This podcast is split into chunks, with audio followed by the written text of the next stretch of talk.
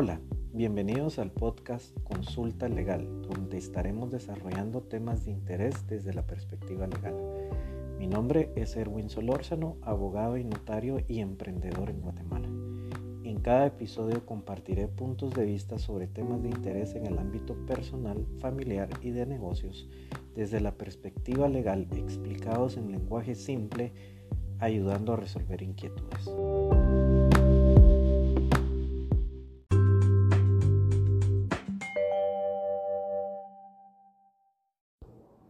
Hola, un gusto saludarles. Hoy quisiera tocar el tema de la responsabilidad civil por daños y perjuicios de directivos y gerentes en las organizaciones. Al considerar este tema sobre la responsabilidad civil ante posibles consecuencias de las acciones u omisiones culposas cometidas por estos directivos y gerentes en su desempeño como líder de la compañía, deben considerarse los siguientes aspectos. En general, las legislaciones societarias, los administradores responden de los perjuicios que ocasionen en el desempeño de sus funciones gestoras de actos realizados sin la debida diligencia.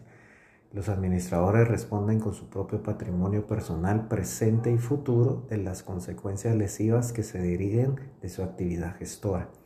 Asimismo, nuestra legislación establece el principio de solidaridad de todos los miembros del órgano de administración, lo cual implica que cada uno de ellos responden del perjuicio económico causado a terceros. Ya entrando en nuestro Código de Comercio, el artículo 30 habla de la responsabilidad de los socios. Eh, la ley establece que los socios responden con sus propios bienes en los casos previstos especialmente en el Código. Eh, en el artículo 50 habla de daño grave, aunque la administración sea conjunta, podrá uno solo de los administradores proceder bajo su responsabilidad.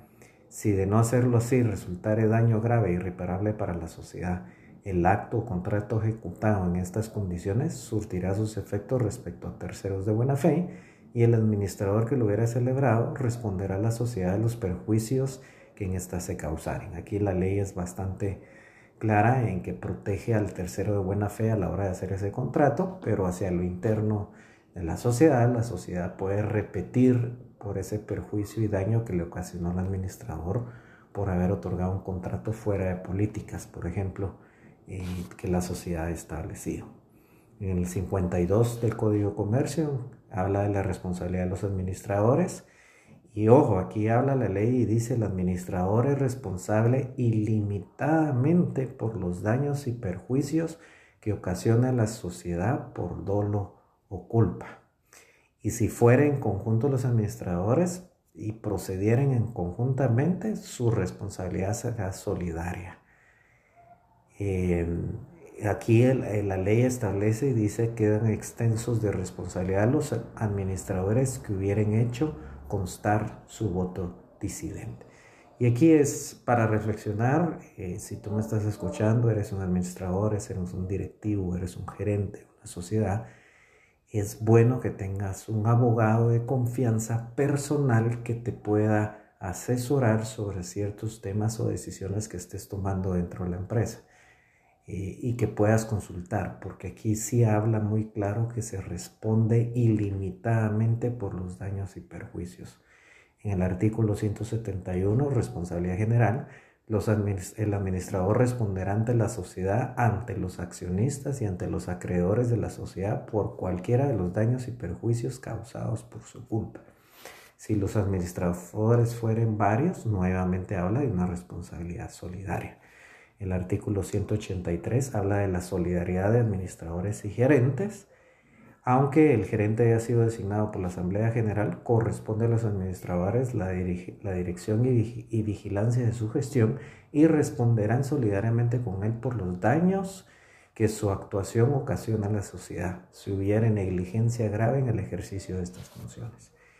Y aquí viene otro tema, también en el ámbito penal, en el artículo 38 del Código Penal, habla de la responsabilidad penal de las personas jurídicas. En lo relativo a personas jurídicas se tendrán como responsables de, los delitos respectivos a directores, gerentes ejecutivos, representantes, administradores, funcionarios o empleados de ellas que hubieran intervenido en el acto sin cuya participación no se hubiera realizado este y serán sancionados con las mismas penas señaladas en este código por las personas individuales. También hay una responsabilidad penal y no necesariamente la persona para la cual trabaja en esa organización tiene que ser un gerente directivo o un representante legal. Aquí dice sin cuya participación no se hubiera realizado este delito. Entonces, eh, no se vale ante la ley decir yo solamente seguí instrucciones de mi jefe inmediato superior. Si el seguir esa instrucción de mi jefe inmediato superior implica un delito penal, el colaborador va a ser responsable penalmente de esa acción que se, que se ejecutó. En definitiva, para los directivos y gerentes, ojo, que sin ser representante legal tienen fuertes contingencias legales de responder con su propio patrimonio por daños y perjuicios que ocasionen a la sociedad. En otros países y mercados existen seguros de cobertura para este tipo de contingencias legales y surge, y surge la siguiente interrogante. ¿Es mejor pagar seguros por adelantado o tener un departamento jurídico propio en la empresa? La verdad, no existe una respuesta única y sencilla en este tema pero se debe garantizar que la empresa no tendrá que descapitalizarse ante una contingencia legal y estar cubierto. En definitiva, es mejor la función preventiva de la contingencia que se pueden tener y los riesgos que la, organización debe asumir para poder competir en el mercado. Ahora, como directivo y gerente, también es de suma importancia contar con tu asesoría legal personal preventiva que pueda tomar en consideración ante las funciones que se deben de desempeñar dentro del trabajo.